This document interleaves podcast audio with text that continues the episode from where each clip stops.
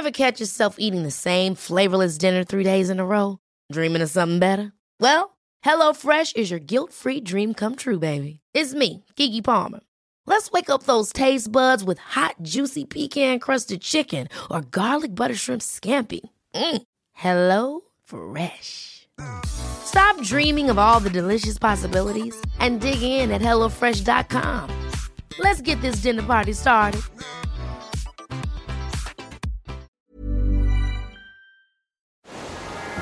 Langosta Literaria.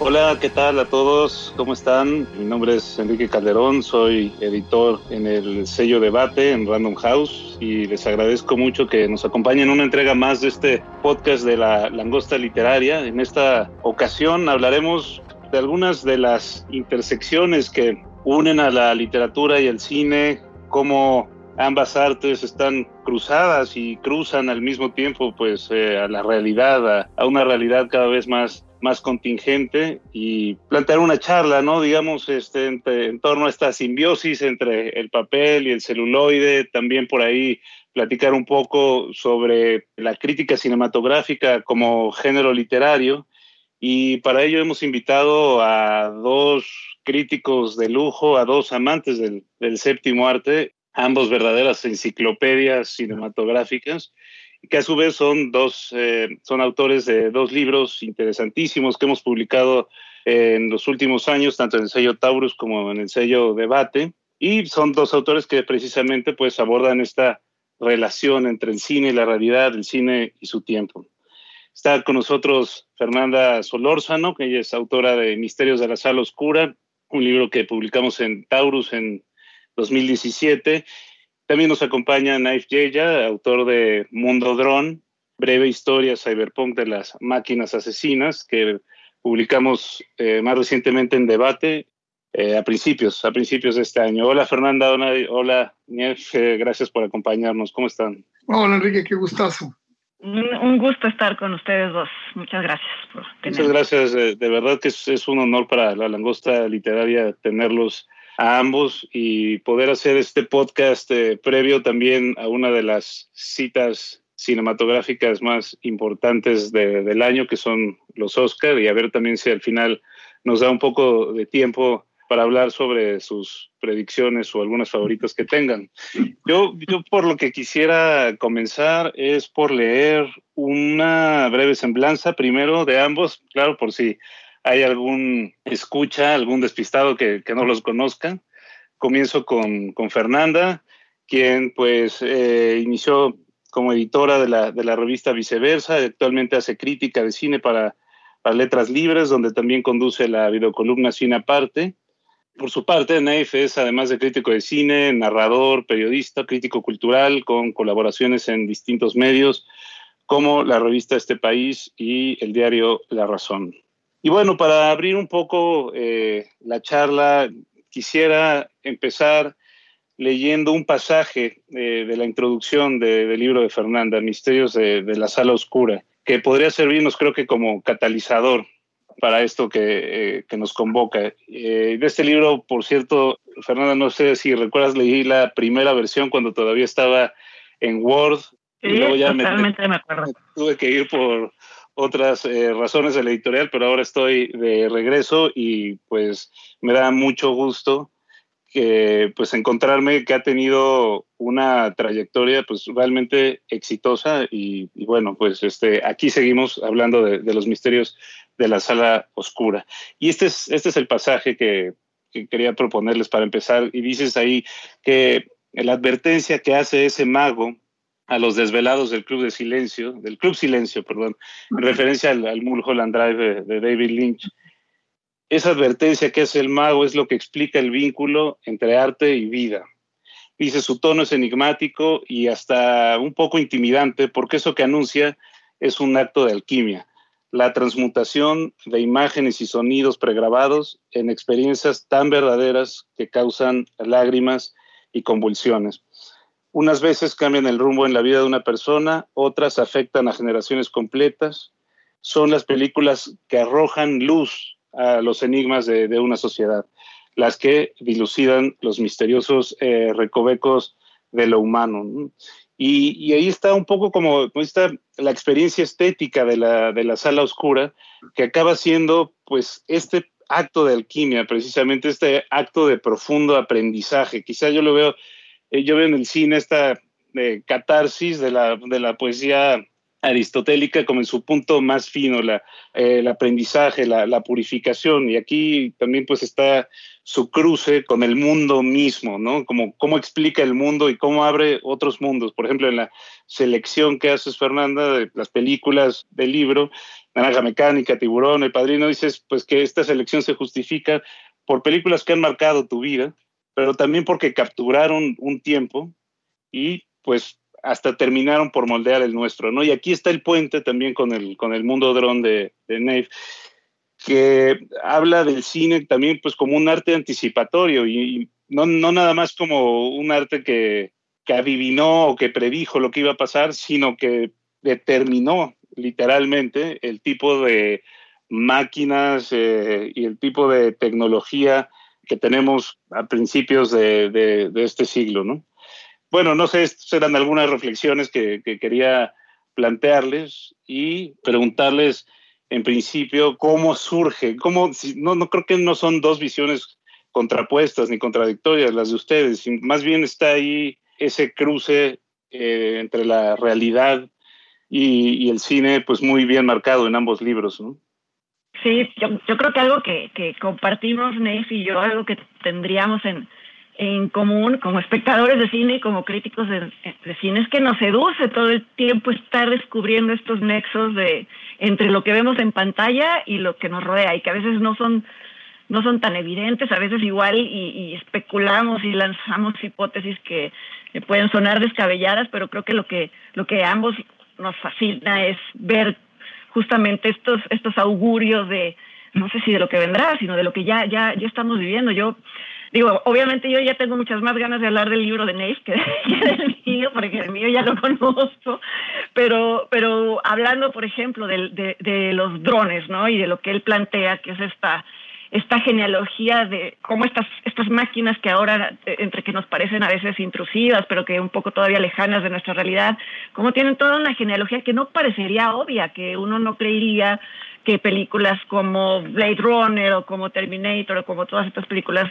que hablan de cyborgs los anticipan. Y sin embargo, el argumento que hace a mí me, me, fascinó porque les voy a confesar algo. Yo a veces veo películas sobre inteligencia artificial o sobre todos estos cyborgs y demás y pienso esto nunca nos va a pasar, esto nunca va a llegar, nunca vamos a estar eh, dominados por un ejército de eh, inteligencias creadas y es evidente que ya, ya sucedió, ya sucedió y ya está sucediendo. Y lo comentábamos ahorita antes de empezar el, el podcast, cómo no lo veíamos venir y cuando nos damos cuenta está aquí y, agradecí mucho de la lectura del, libro de Neif y a Neif haber trazado esa cadena, haber, habernos hecho conscientes o hacernos conscientes de cómo ya estaba trazado ahí. Tal vez no existen alrededor todavía estas inteligencias artificiales con forma humana, y eso es lo que quizá nos hace creer que eso está muy lejos, pero ese es el último, ese es el último paso y eso quizá no va a suceder como tal, por algo que también menciona Neif en, en, su libro, por el, por el efecto del, del Uncanny Valley o el, el, valle de lo, no sé cómo se traduce en español, de lo, de lo, de lo extraño, que nos hace rechazar estos humanoides o como androides, pero definitivamente ya está, estamos siendo totalmente vigilados, controlados, influidos por incluso por máquinas que ya se rigen a sí mismas, es el caso de los algoritmos, ¿no? Entonces, bueno, no sé si contesté un poco tu pregunta, pero eh, un poco eso. Creo que a los dos nos gusta todo el tiempo estar leyendo en la realidad aquello que hemos venido viendo en el cine durante décadas. Eh, no sé, me, atrevo a tomar la palabra, eh, Enrique. Adelante. primero, primero, nuevamente, gracias por tenernos aquí. Muchísimas gracias por incluir mi, libro en esta discusión. Es un honor hablar con Fernanda. Siempre me parece increíble. Eh, me voy a tomar la libertad de hablar desde mi, mi muy avanzada edad y decir que cuando Fernanda empezó desde muy pronto me di cuenta de que tenía una visión muy profunda del cine, que era muy seductora, que iba mucho más allá de la reseña y lo podemos ver ahora, ¿no? Solo, ahí sí, sí he tenido eh, visión futurista en algo, fue saber que ella no se acercaba a las películas como la mayoría de los críticos que hacen reseñas, sino que veía en las películas realmente el espejo que llevamos por el camino, ¿no? apropiándome un poco de Mishima y reacondicionándolo para el cine. Y eso eh, se nota claramente en sus notas y su libro es, eh, es muy interesante, es fabuloso y es un libro con el cual yo tenía una deuda porque salió hace tres años y siempre me quedé con las ganas de, de participar en una presentación de este libro. Lo ya se me pasó, ya nunca, lo, nunca sucederá. Y de repente con, con esta oportunidad dije, bueno, podré eh, pagar esa deuda, porque me parece que no hay tantos libros de cine que se publiquen en México, la verdad. No hay tantos y los pocos que hay buenos merecen ser celebrados. Y este libro tuyo de Misterio de la, de la Sala Oscura me parece que te lleva llevando por las diferentes formas de magia del cine, ¿no? Y termina muy paradójicamente con The Matrix, con la matriz, ¿sí? Si es el último, creo que es el último texto que tú dices. Eh, acaba con la matriz, que es un texto que, que, curiosamente yo no incluí, después de mucho debatirme, no lo incluí en mi reflexión, siempre con una incertidumbre de si hice bien o no hice bien. Pero leyendo lo que tú escribiste, ya no siento que yo tenga ninguna deuda, tú ya este, te adelantaste, pagaste por adelantado mis, mis, mis deudas. Y me parece muy interesante ver cómo, cómo tú ibas eh, hablando de estos autores tan, tan importantes en tu vida y que pues obviamente son importantes en la vida de todos los demás que estamos en este momento aquí viendo cine y que han influenciado todo, no solamente, eh, no solamente el cine, sino todo. Porque hablar de, de, de, las películas de las que yo hablo sin pensar en, en, en Kubrick, pues es un poco absurdo, es un, es un, hueco grande, a pesar de que yo no menciono a Kubrick, yo me voy directo a las películas que tienen que ver con esto, con este fenómeno de los drones del que ustedes hablan, es muy uh, reconfortante saber que alguien hizo esa tarea, ¿no? que hizo, la hizo también. Entonces, este, bueno, pues otra vez nada más quiero decir que eso es un honor y nada más para reconectar con los asuntos de los drones, mi libro es una historia genealógica del, del dron, eh, como mencionaste, ¿no? No era, o sea, yo empecé a escribir hace muchos años, desde 2002, una historia económica, política y moral del dron, y ese libro sigue estando escribiéndose y no sé si algún día se acabará, pero esta parte que era la más importante para mí, que era la historia cultural del dron, sí tenía que, que salir, sí tenía que publicarse, la tenía yo que terminar y esta historia cultural del dron para mí pasa primero que nada por el cine, después por las artes visuales. Y la, las películas que le dan sentido son este canon del cyberpunk, del cual hablo, y, que le, le, trato de dar eh, pues cierta relevancia a cada señal, cada símbolo, cada elemento, y tratar de incorporarlos, que es algo muy parecido a lo que tú haces en tus lecturas. Entonces yo leo tu, tu libro y veo cómo tú vas también armando, armando este discurso, muy compacto, muy este, lleno de elementos, lleno de señales, lleno de símbolos y de metáforas y viendo a la sociedad a través de ellas, cual me parece fabuloso. Creo yo que escribir de cine de eso se trata. De, otra manera es, pues es un regodeo nada más con imágenes. Me voy a permitir una nota nostálgica en agradecimiento a todo lo que acabas de decir, que justo lo he tenido presente todos estos días. No sé si lo sepas. Eh, Eduardo, pero yo, bueno, no, no tienes por qué saberlo, pero yo empecé a escribir sobre cine regularmente gracias a que Nate se fue a Nueva York. Siempre lo he platicado con él, porque él, es, él tenía la sección de cine del periódico Uno más Uno, en el suplemento sábado, y no sé cuánto llevabas haciéndola, Nate, no sé cuánto llevabas ya teniendo. Diez años, bueno, Imagínate, y, entonces, y, se fue a vivir a Nueva York y entonces, bueno, eh, al parecer Huberto Batis quería que se siguieras cumpliendo con la cartelera en México o algo así. Y yo propuse un texto mío sin haber nunca publicado de cine y pensando, ¿cómo voy a llenar los zapatos de Neis y ella? Es imposible. Y milagrosamente sucedió y entonces, bueno, eh, de alguna manera siento que este reencuentro también tiene algo eh, pues algo de sincrónico que es, eh, a mí me emocionan mucho también leer esas pequeñas intersecciones, otro tipo de, de intersecciones que finalmente estamos aquí ahora eh, hablando de nuestros libros. Y quería comentar a propósito de lo que decía Neif, yo no sé si sientes, Neif, que hay una parte de la crítica o de quienes ejercen la crítica que castigan un poco trazar estas, no que castigan, pero que no se le ve tan bien a esto estar todo el tiempo trazando puentes con el contexto, como mm. si eso de alguna manera eh, minimizara el ejercicio crítico o minimizara al cine mismo y yo simplemente no puedo imaginarme la experiencia de ver cine y por lo tanto la experiencia de escribir sobre él como algo que ocurre en un vacío. No sé si, si a ti te pasa lo mismo, Neif. Completamente, no, no, completamente. Yo, yo para mí, fíjate, yo quedé muy, muy, desde muy temprano haciendo crítica de cine, quedé, quedé claro que no tenía sentido escribir escribir por escribir de películas y de imágenes para mí no tenía sentido. Y sí, eso para algunos es una herejía tremenda, pero a mí me parece que la crítica de cine tiene que ser una crítica de lo que pasa de los dos lados de la pantalla, ¿no? O sea, tiene que, tiene que establecer un diálogo. Y de hecho, siempre he pensado que las mejores películas siempre nos cuentan una historia de una u otra manera, de las maneras más impredecibles, pero nos están hablando de cine y nos están hablando de nuestra realidad. Y si no, siempre cojea de algún lado. Esos son esos tres elementos para mí. Sí, sin duda hay una parte técnica que ambos tienen muy bien resuelta, pero siempre hay que dar ese segundo paso, digamos, a, la parte en la, en la, que se habla de cómo nos afecta el, el cine, cómo configura nuestra sensibilidad, la sensibilidad propia, la sensibilidad social, y ahí es donde se vuelve mucho más rica y mucho más de género literario, ¿no? La, crítica cinematográfica. Algo que, me gustó mucho y que te digo que ya quiero ver todo el tiempo de, tu libro con ustedes, de, tu libro, Neif, es, es, la reflexión que haces sobre cómo eh, algunas de estas películas en donde hay constantes representaciones de mujeres, como mm. fue el caso de Rachel en Blade Runner, o de Joy en, en Blade Runner 2049, o de Samantha en Hair, siempre, aunque Samantha no tiene una imagen, pero la imaginamos siempre como mujeres hermosas y, mujeres eh, que parecería que tienen el propósito de complacer una visión masculina y que esto ha sido satanizado, ¿no? Mm. Y tú haces un argumento que, que me encanta, que es que finalmente la ciencia ficción o este tipo de ciencia ficción es una visión distópica es una visión, por un lado, del mundo, como si hubiera seguido por un lado por el que no pasara toda la revisión sobre eh, derechos civiles o derechos sobre las mujeres y demás, que no tendría por qué corresponder a una visión ideal del mundo y que en ese sentido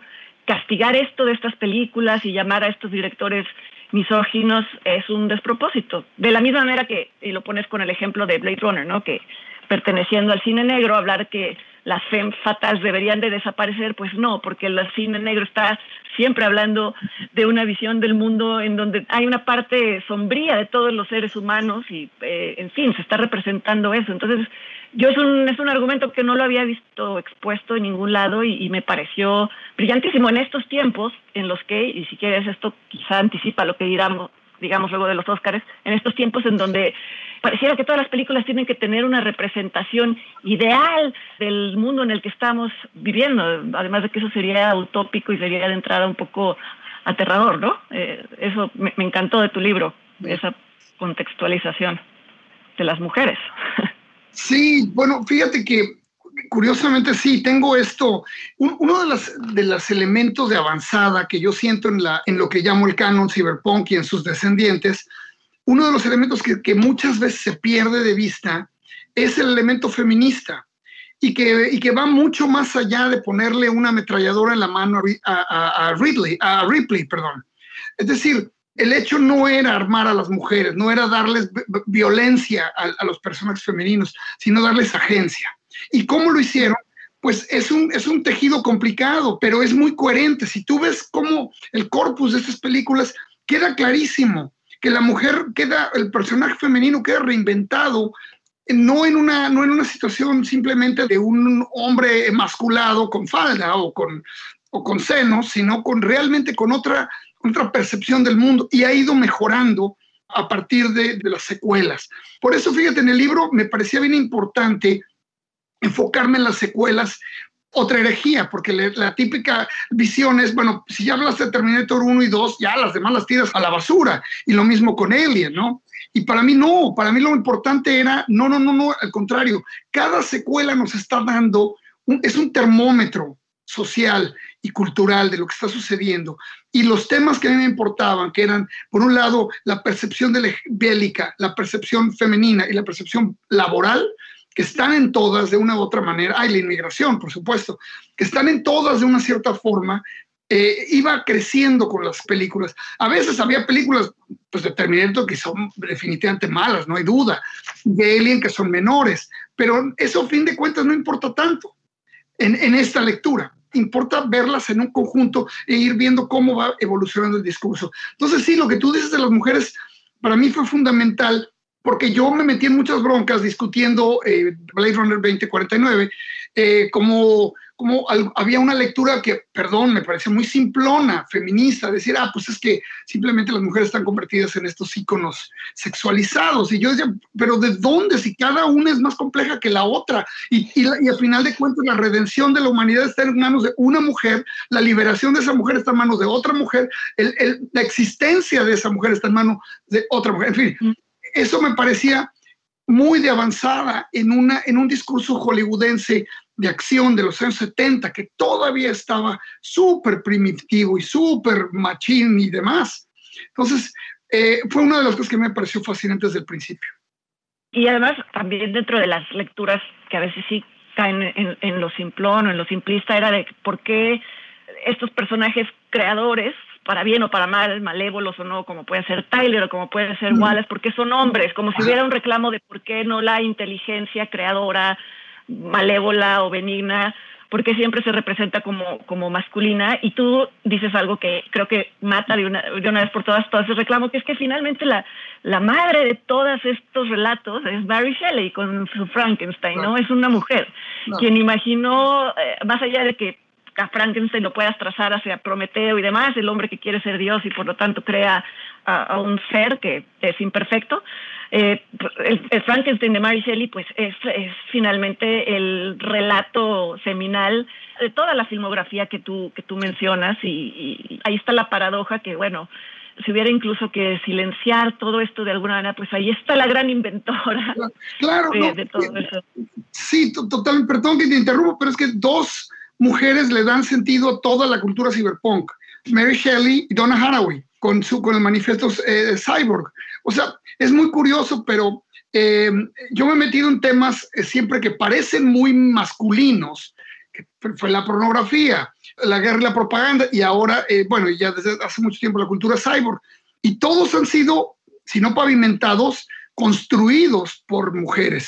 Entonces, si no le rinden, si no le rinden estas obras homenaje a eso, pues sería un despropósito, sería un abandono terrible. Y yo creo que sí hay una, un ajuste de cuentas con la narrativa hollywoodense, con la narrativa fílmica de acción, lo que todo lo que quieras, que, que, de repente se empieza a volver mucho más inteligente. O sea, si tú ves estas películas, son mucho más inteligentes, incluso que algunos filmes maravillosos de los años 40 o sea, en complejidad, en, estructura, en, en, todo, ¿no?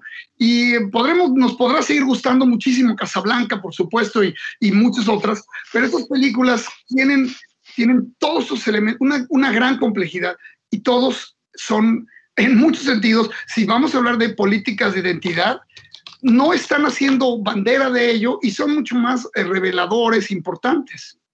Y creo que también se podría hacer el, el, el, argumento tomando como ejemplo a los hombres, ¿no? Yo, yo lo intenté medio hacer a propósito de del padrino, ¿no? De que, bueno, se plantea que es un universo masculino y se, se, cita mucho esta escena en donde se le cierra la puerta a Kay, donde Michael Corleone le cierra la puerta a Kay, pero, pero eh, me parecía que Michael Corleone es el menos masculino, hablando en términos convencionales de lo que se asocia a, los, a, lo masculino, sus cualidades, incluso las cualidades por las que su padre elige que él sea el heredero del negocio, del asunto Corleone, tienen más que ver con una cierta, también todo se puede atribuir a construcciones sociales, ¿no? atribuir lo pasivo a lo femenino o lo cuidadoso a lo femenino o lo intuitivo a lo femenino, pero en todo caso, respondiendo a esos mismos estereotipos, Michael Corleone era el más femenino, por así llamarlo, de los de los hijos Corleone, ¿no? No era no era eh, el que iba a explotar en cualquier momento, no era el atrabancado, no era, no era. Entonces también creo que cuando se acusa a ciertos directores, como es el caso de pues muchos directores de los 70, ¿no? Scorsese eh, y de Coppola y demás, de, de, excluir a las mujeres de su universo, creo que se está reduciendo a, a, realmente a lo más literal, ¿no? A la representación de una mujer, siendo que los hombres que finalmente acaban teniendo mucho más peso en las historias tienen más atributos que se asocian a lo femenino que a lo masculino. Sí, no, no, completamente. Y siento yo, que estamos decantándonos por una literalidad bastante sosa al ir a cumplir cuotas de representación y cuotas. O sea, yo voy a ser el, último en acusar a, la gente que defiende la justicia social o en criticar a aquellos que les importa que en el entretenimiento que tengamos no haya mensajes ostentosamente racistas, misóginos, xenofóbicos. Obviamente me parece un gran triunfo que, ahora estemos haciendo un cine, bueno, viendo un cine en el cual hay, hay una preocupación. Ahora, el problema es cuando esta preocupación de, de dar representación se convierte en algo que puede ser un lastre, que puede dañar las historias, que puede y que puede volverse completamente irreal. Y yo sé que ese es uno de los temas que a ti te importan y te preocupan y te he visto continuamente en diferentes análisis fílmicos hablando acerca de esto desde un punto de vista que a mí me parece muy sensato. Es que creo que, lo acabas de decir tú, es, me parece casi fuera de la cuestión. A todos nos parece que es necesario y urgente erradicar inequidades, eh, discriminación. Eh, creo que la mayoría estamos de acuerdo en eso. Espero que la mayoría estemos de acuerdo. Creo que hay un entendimiento un poco muy eh, esquemático de cómo esto se puede hacer a través del arte y de la literatura o, del cine, que es lo que nos, que nos preocupa. Creo que hay infinidad de formas de hacerlo sin supeditar el universo que se está planteando y que además durante varias décadas varios directores y directoras lo han hecho bueno, directores sobre todo, porque es verdad que la mayoría de, los, de la historia del cine han sido directores o han tenido más, más visibilidad, y entonces a mí me interesa mucho rescatar también esas, esas visiones casi intuitivas antes de que se pusiera sobre la mesa la necesidad explícita de eh, representar problemas que no se han solucionado. Creo que hay que rescatar la obra de quienes ya lo hacían, lo hacían sin, sin hacerlo tan beligerante, pero incluso tal vez más efectivo, ¿no? Claro, claro, completamente. Sí, sí, es, es eh, es interesante eso, ¿no? Porque cuando tus convicciones y tus deseos de, no sé, demostrar al mundo desde tu perspectiva se convierte en una agenda política altamente peligrosa, altamente eh, minada, donde puedes dar un paso en falso y echas a perder todo y te ganas una cancelación instantánea, estamos en un territorio muy, muy complicado, muy difícil. Y bueno, eh, una de las ideas era también hablar un poco acerca de los Óscares aquí. Y bueno, los Óscares de este año, por un lado, me parece una selección muy interesante, muy buena. Creo yo que la gran mayoría de las, películas seleccionadas para mejor película, pues todos me gustan. Realmente no hay ni una sola que yo diga, creo, creo. Que no hay, no, recuerdo ahorita que, ninguna que me desagrade. Y por supuesto hay una gran eh, conciencia porque ha habido pues esta lucha de dar representación y de dar, y de dar eh, voz a, las voces marginadas. Por supuesto que ahora vamos a tener, y eso va a ser un laboratorio interesante, vamos a ver qué pasa con estas películas que tienen una agenda o que parece que la tienen contra aquellas que simplemente son cine. ¿No? No sé. sé que a ti, por ejemplo, El Padre te, pareció una película absolutamente maravillosa. Comparto contigo ese enorme placer de esa película. Bueno, placer, placer, terror y de todo se une. Es una película muy completa. Sí, eh, sí, creo que es la que más he disfrutado en términos, en términos de cine, en términos de, de pronto estar completamente inmerso en un universo que no es el que estás el que estás teniendo alrededor cuando estás viendo la película estás o sea creo que hay un gran despliegue de creatividad y pues eso lo relacionamos con el cine. Ahora pensaba eh, que es una película que difícilmente ganaría por este tema eh, es que es curioso no necesariamente todas las películas que están nominadas hacen una representación maniquea de todos estos temas que, hemos estado hablando muchas. Son muy interesantes, pero sí a, a la mayoría las favorece un poco ser una mirada eh, casi panorámica hacia distintas minorías.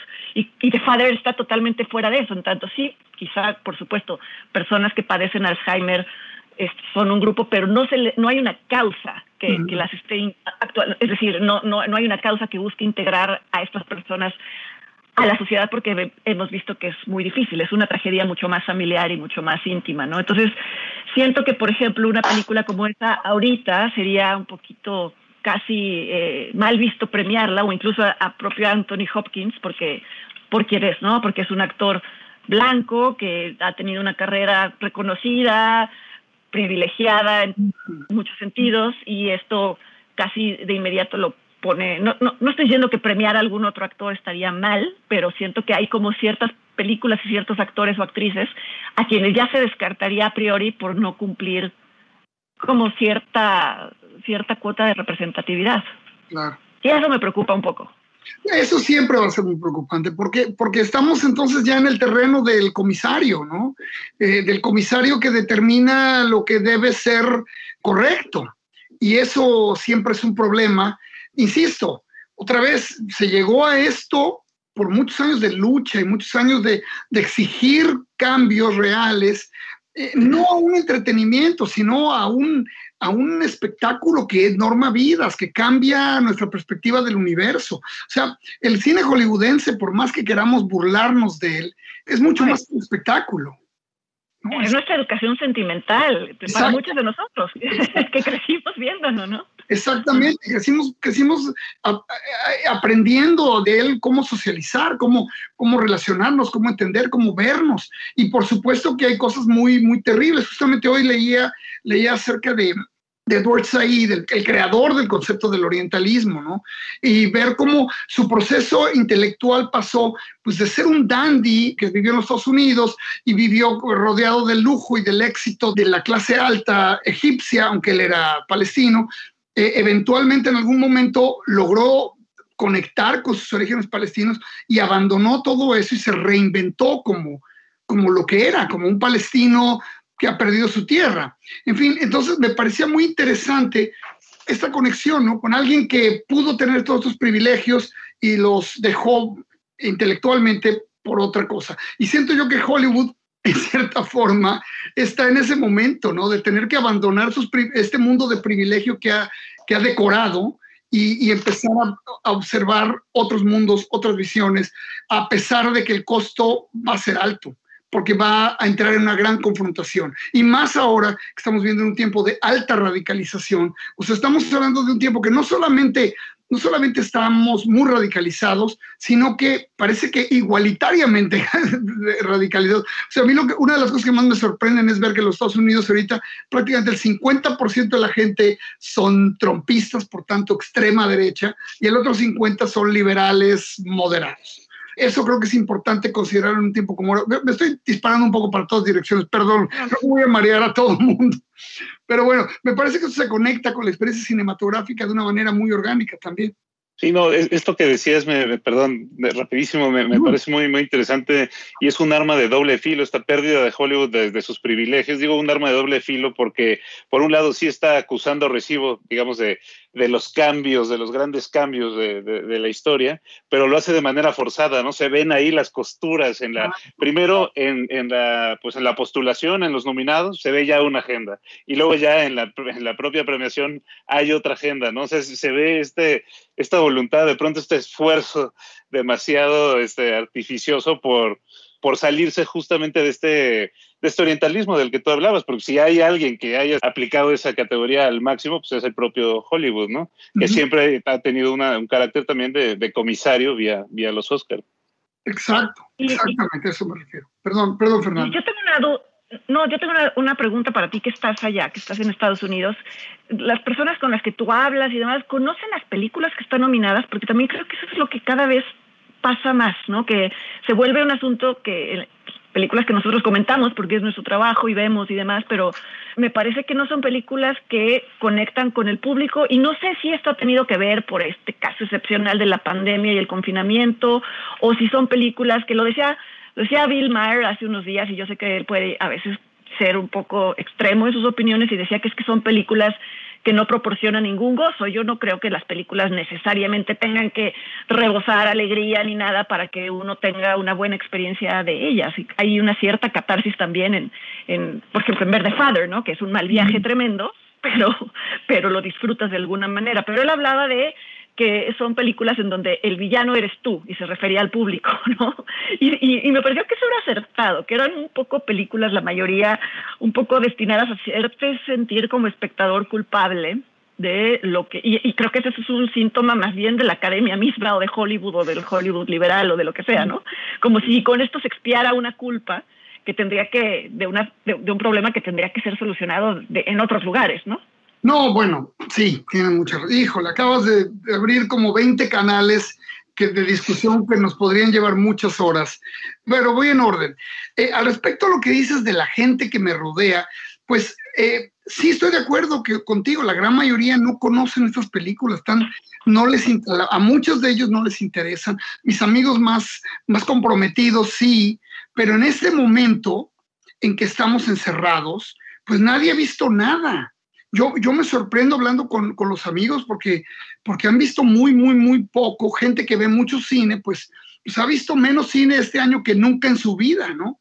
Entonces, este año es más particular. Eh, fíjate, el año de, de menos asistencia cinematográfica, de menos taquilla, va a ser el año de mayor diversidad. Qué cosa más irónica, ¿no? Pero es cierto. O sea, todos, todas las películas que tenemos ahorita que representan, pues casi todo. Hablo solo de las de las, las, las, de los mejor película. ¿no? Sí, las películas que, que, van para mejor para el Oscar de mejor película, mejor actor, en fin, las más importantes. Este, sí, y, y tiene razón también. Son películas que no tienen el, el, objetivo de proporcionar un gozo al estilo que esa era la última que tuvimos así, eh, fue La La Land, ¿no? Que tuvo, era la última película gran, de gran gozo que yo recuerdo ahorita, ha habido seguramente otras, pero el cine eh, en Hollywood, que usualmente aspiraba a, a pues este espectáculo de, de, congenialidad y de alegría, pues está bastante eh, apagado y bastante marginado junto a todas esas otras cosas que están sucediendo y que pues han tomado la palestra, ¿no? Están realmente dominando el discurso público. Pero tiene razón, no se trata de películas que, que la, la, masa vaya a ver. Y bueno, nada más hablemos de algo muy sencillo. En 20 años, en menos de 20 años, los Oscars han perdido más del 50% de sus ratings. O sea, los Oscars, si fueran cualquier otro show, ya hubieran salido, ya los hubieran quitado de la tele hace mucho. O sea, no, es, es el, el, Oscar como tal ya es un fracaso este, en la ceremonia de los Oscars, es un fracaso televisivo. Entonces, eh, eh, estamos hablando ya de, de, un fenómeno que ya dejó de ser tan popular. O sea, por supuesto todavía tienen un gran carisma y un gran encuentro con cierto eh, espectador, pero pues sí, Hollywood no premia, bueno, la academia no premia las comedias, no premia realmente las comedias románticas, las películas, las, las, películas de gran taquilla. Entonces, este, pues es interesante, ¿no? Porque a lo que nosotros como críticos o como gente que estamos en el cine todo el tiempo, vemos como lo más, así como lo más populachón y demás, populachero, eh, pues no lo es, no lo es, no lo es realmente. Incluso ahorita que mencionaba La La Land, ¿no? Que era como la falsa ganadora y todo esto, ¿no? Es increíble. y ganó Moonlight. Pero además hubo un backlash espantoso en contra de La La Land, justamente porque se le acusaba de apropiación cultural y demás, ¿no? Entonces, es, es un poco lo que me refería, por ejemplo, con The Father, ¿no? Que es bueno, aunque sean totalmente tonos distintos y géneros distintos, en donde yo recuerdo cuando vi La La Land, la vi en Toronto, ¿no? Antes de que, pues es que a veces uno ve las películas antes de que empiecen a recorrer todo este camino de festival. Y yo recuerdo que todo el mundo estaba feliz ahí, pues, ¿no? Y había como una especie de, de contagio por la música, incluso divertidos, porque estos chicos no eran bailarines profesionales, era parte de y de pronto eh, vi cómo se empezó a amasar esta cosa de, de, reclamos hasta que en un momento casi casi era, era casi como la película más insultante de la historia de Hollywood. Era el bueno, tampoco es, es tan, tan tremendo, ¿no? Eh, eso es un fenómeno que a mí, a mí, ya me ha pasado un par de veces, pero sí con La La Land, y por eso también la menciono, me pasó igual. Yo la fui a ver y me divertí, me reí, dije, qué chistoso. Además, Ryan Gosling iba a estar en, Blade Runner, todavía no salía Blade Runner. Entonces yo le tenía todo el respeto y decía, no, no, con Ryan Gosling nadie se meta, porque está en Blade Runner y va a estar genial. Y que sí estuvo genial. Eso estuvo fenomenal. Yo la defenderé hasta la muerte. Eh, pero es cierto, de repente empieza esta, esta maquinaria, porque sí empieza con algunos críticos, empieza con algunos eh, comentaristas sociales, con algunos articulistas, y de repente se vuelve una ola avasalladora en la cual ya no es malo, no es una mala película, es una afrenta contra la humanidad. O sea, es el triunfo, es el triunfo de la voluntad, es el Cucuzclán cinematográfico, es lo peor, que le ha sucedido. Y, ahora, perdón, veo y me voy a hacer un poco del, tema del cine con la serie Them de Amazon, veo un poco la misma, el mismo crescendo y esto es más complicada, está mucho más complicada, pero ya, ya veo gente que la llama la película más antinegra, de, bueno, perdón, la serie televisiva más antinegra de la historia de la humanidad. O sea, también ya esto y Jim Crow es lo mismo, ya no hay ningún problema. En fin. Pues otra de las preguntas que les quería hacer y ya como para ir cerrando también un poco esta plática es pues algo de lo que no podemos dejar de hablar, por supuesto que es lo que nos ha afectado todo este último año, la pandemia, y esto cómo afecta a la propia experiencia del cine, a ustedes como críticos cinematográficos, dónde están yendo a ver el cine, qué, qué tipo de experiencia está suponiendo eso. Ahora, pues yo la verdad hace un buen rato que no voy al cine y no sé si, si por miedo, incluso pero hay un cine cerca de mi casa y de repente no sé si, si atreverme o no a entrar ahí. ¿Cómo ustedes están viviendo esta, experiencia? Pues mira, yo, yo la verdad no muy distinto como la vivía antes, pero por una cosa mía, que es que yo soy, yo tiendo a ver mucho cine dentro de mi casa, un poco porque el, mismo trabajo te, lo exige. A veces tengo que de ver películas antes de que se estrenen en las salas y entonces las veo ya sea por enlaces que nos pasan las distribuidoras, porque las conseguimos, y esto es un tema aparte, las conseguimos, ¿qué quiere decir? Eh, porque no todas las películas están al alcance. Nate va a tener, ahorita seguro nos va a decir una experiencia totalmente distinta. Él sí puede ver la mayoría de, de las películas en plataformas legales. Dicho esto, es muy curioso. Yo leía los tweets a lo largo de la del confinamiento, digo, no los, todos los tweets, sino los que llegaban a mi, a mi tele, y la mayoría de la gente cuando se preguntaba, ¿qué es lo primero que quieres hacer cuando se acabe la pandemia? Antes de decir, quiero ver a mis abuelos, antes de decir, quiero ir al cine, lo que te habla de que, bueno, finalmente el cine es mucho más que ir a ver una película, está el elemento ir a ver una película, pero es una cita con el mundo, es un encuentro, es una experiencia compartida. Y, también uno, uno, cuando ve una película rodeado de gente, te das cuenta de, acaba informando tu propia opinión sobre, sobre la película. Yo he extrañado mucho estar en salas, por ejemplo, en el caso de los festivales. Me ha tocado ahora cubrir festivales en línea. Y por un lado, parecería que es muy conveniente poder ver las películas a la hora que quieres no tener que desplazarte. Y creo que lo comentamos brevemente, Neif y yo en algún momento, a la vez es, completamente enloquecedor porque se te mete el mundo que, que, cuando viajas a un festival puedes dejar fuera. Aquí, pues toca el señor de la. Pues, en fin, ¿no? Pero una de las cosas que extraño es salir de la sala y comentar la película y ver cómo una película la reciben distintos públicos de distinta manera. Eso, eso lo extraño mucho y espero, espero que eso finalmente termine. Eh, sí, creo que ahorita todavía hay mucho temor, por lo menos aquí en México, de volver a las salas. Yo me doy cuenta de cuando recomiendo películas que están solo en cartelera, que como estas últimas, las nominadas del Oscar, hay muchas personas que me responden, yo me voy a esperar porque todavía no quiero, ir al cine, y lo cual me parece completamente respetable y, y sensato, ¿no? Pero también estoy consciente de que yo tengo como maneras más fáciles y privilegiadas de acceder a ciertas películas y eso pues es triste pensar que, que, que están llegando menos películas a la mayoría de las personas. Claro, no, yo, yo igual, yo no me he parado en un cine desde marzo del año pasado. Hay un año de no ir a un cine. Aquí los cines no, no dieron ninguna chance. Aquí se cerraron. Se acaban de volver a abrir hace poquitito, un año después de la, del cierre. Entonces estamos, está, eh, eh, estamos pues completamente eh, en otro universo. Yo nunca había pasado tantos meses sin ir al cine. No sabía lo que era esto. Desde que tengo uso de razón, siempre voy al cine. Esto ha sido una cosa rarísima y por supuesto que le echo mucho de menos. Ahora, yo también soy bastante misántropo y, como tú, Fernanda, me, me, quedo y veo mucho en la casa, también con links y con otros sistemas, lo cual completa, completa el rollo. Pero, por ejemplo, pues este año pues no, no hubo festivales presenciales, no hubo, o sea, yo no voy a tantos como tú, pero yo voy, yo voy a un par y, y pues fue rarísimo estar, no, no ir, porque sí es esto, ¿no? Que ir al cine implica, implica vincularse con la gente, como tú dices, hablar, ver reacciones. Eh, ahorita pues estamos todos marginados, estamos todos aparte. Y ahora, fíjate, la primera película, no post-pandémica, porque nada es post-pandémico, es pandémica, fue esta cosa que sacó eh, eh, Netflix de Malcolm y Marie, ¿no? Que era como muy deliberadamente, muy claramente una película de la pandemia. Era un crew muy básico, eran dos actores en una casa perdida ahí en las montañas, que es en California, y todo era como para mostrar que se podía seguir haciendo a pesar de.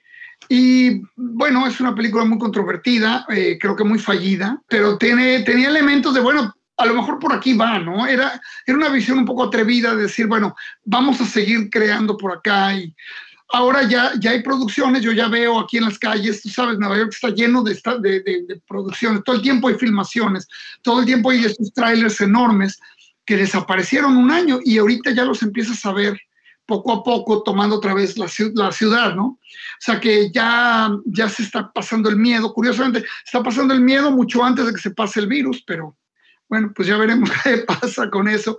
Pero la, la, pandemia definitivamente va a impactar cómo se haga cine, de lo que va a hablar el cine. O sea, yo, yo una de las cosas que digo es, esta muestra de los Oscars es interesante porque nos habla de nuestros conflictos, de representación, nuestros conflictos de políticas de identidad y todo eso. El próximo va a hablar de esto, va a hablar de lo que vivimos, el conflicto de, un, año de un año de estar encerrados, de un año de estar en, confinamiento, de, las cismas entre la gente que tomó esto como una lucha política por su libertad, entre comillas, porque querían andar sin máscara o porque querían salir a la calle y no tener distanciamiento social, en fin, todo eso viene a partir del año próximo. Eso va a ser la ceremonia de los Óscares del año próximo. Y vamos a ver qué pasa, porque se va, se va a redefinir los caminos de, de lo que estamos diciendo, nuestras obsesiones, nuestras preocupaciones. Claro, y también el tema de las películas de plataformas, producidas por plataformas que ahora ya entran a las nominaciones. ¿Te acuerdas hace no mucho, ¿no? Cuando fue Roma y todo esto estaba súper satanizado. Yo todavía me acuerdo, no sé si fue el último, el penúltimo Toronto que fui, las cadenas de cine, la sede oficial se negaba a o sea, la, la, que era la, una cadena normal, se negaba a proyectar películas que habían sido producidas por plataforma. Así era de fuerte la, la guerra, ¿no? De, de, y bueno, y en los Oscars pues vimos que casi no premiaban a películas o no las nominaban y ahora pues muchas pues ya no de otra, como la pandemia también aceleró pues esto que se venía anunciando, que es el borrado de línea entre una cosa y otra, no sé todavía si para bien o para mal, a veces, digo, yo te mentiría si no te dijera que la mayoría de las películas las veo en una pantalla en mi casa, pero no por eso dejo de entender que no es lo mismo que verlas en una en una pantalla grande. Y sin embargo, una película como Mank, pues ya fue producida por Netflix, ¿no? Claro, no, no, no, es súper interesante, sí. O sea, a final de cuentas, como por ahí alguien dijo, pues la pandemia les vino como anillo al dedo a las, a las plataformas. Pues sí. les dio la legitimidad en, en que a lo mejor iban a ganársela de todos modos. Pero en 10 años, ¿no? Exacto, en 10 años o qué sé yo en cuántos, pero de repente ya, en un año se acabó. O sea, cualquiera que ahorita se ponga a cuestionar la legitimidad, la importancia, el, el respeto que merece una, una, cosa como Netflix o Amazon o lo que sea, Hulu, lo que sea, eh, pues está hablando, está predicando en el desierto y además es también no estar escuchando lo, eh, las demandas de los consumidores o cinéfilos o como los queramos llamar, que ha sido un poco también el problema que creo que es lo que ha este, hecho que la piratería florezca, ¿no? Para decirlo claro, que muchas personas no quieren o no queremos esperar y buscamos caminos alternativos. Yo siempre voy a, pre yo lo digo honestamente, yo siempre voy a preferir pagar por una película que esté en una plataforma o en donde sea, ante la opción de no hacerlo. Pero ante la opción de no verla, y eso sí ya es otro tema, ¿no? ¿Sí? igual yo, yo, o sea, no, finalmente verla es lo más importante, entonces te buscas las maneras, que sean. Y eso siempre ha sido un poco, ¿no? Antes de que hubiera torrents también estaban los... Es todo un tema, es otro tema que podríamos discutir en otro momento, pero... El, el, festival de Torrento, ¿no? Dicen por ahí.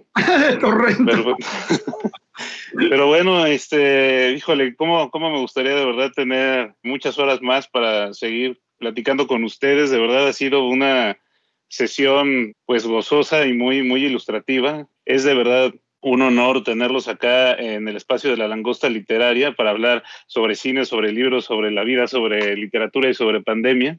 Desgraciadamente, pues se nos ha terminado el tiempo. Solamente me gustaría invitar y recordarle a nuestros escuchas, pues que lo que nos convoca y el pretexto también que nos trajo acá son los libros inicialmente y entonces pues eh, siempre invitarlos a leer estos dos textos sobre todo, dos libros publicados, uno en Taurus, otro en el sello de Battle de Fernanda Solórzano, Misterios eh, de la Sala Oscura, que por cierto ya también está en una, en una versión pocket, en de bolsillo, y también invitarlos a leer, por supuesto, El Mundo Drone de Neif Yeya, que pueden encontrar en tiendas de prestigio y en locales cerrados, este, tan pronto como, como los abran, valga la, valga la expresión.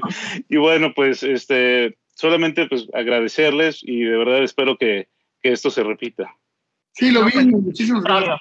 Mucho yo encantada de hablar eternamente con ustedes. Gracias.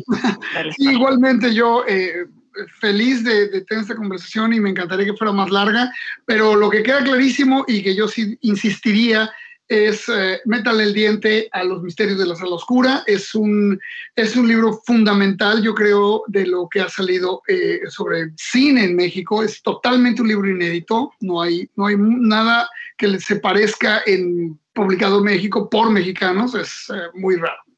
Ah, bueno, pues no por devolverte la lago, es honesto que yo llevo toda esta semana sin poderme despegar de, de Mundo Drone y repito, un poco porque me sorprende a veces no ver con tanta claridad como lo ha hecho Nave. Yo creo que nadie ha escrito sobre cine de ciencia ficción como lo ha hecho Nave. Nadie tiene tantas referencias que nos vuelven tan cercano a un tema que a veces parecería eh, lejanísimo y que nos está afectando todos los días. No van a volver a escuchar nunca nada sobre un dron de la misma manera después de, leer este libro. No sé si eso es bueno o eso es malo, pero a mí me parece fascinante de entrada.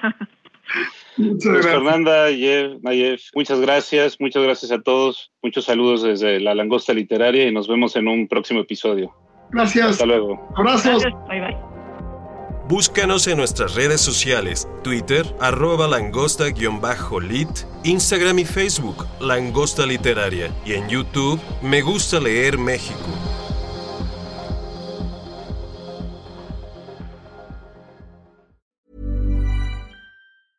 Ever catch yourself eating the same flavorless dinner three days in a row? Dreaming of something better? Well, HelloFresh is your guilt-free dream come true, baby. It's me, Kiki Palmer. Let's wake up those taste buds with hot, juicy pecan crusted chicken or garlic butter shrimp scampi. Mm. Hello Fresh. Stop dreaming of all the delicious possibilities and dig in at HelloFresh.com. Let's get this dinner party started.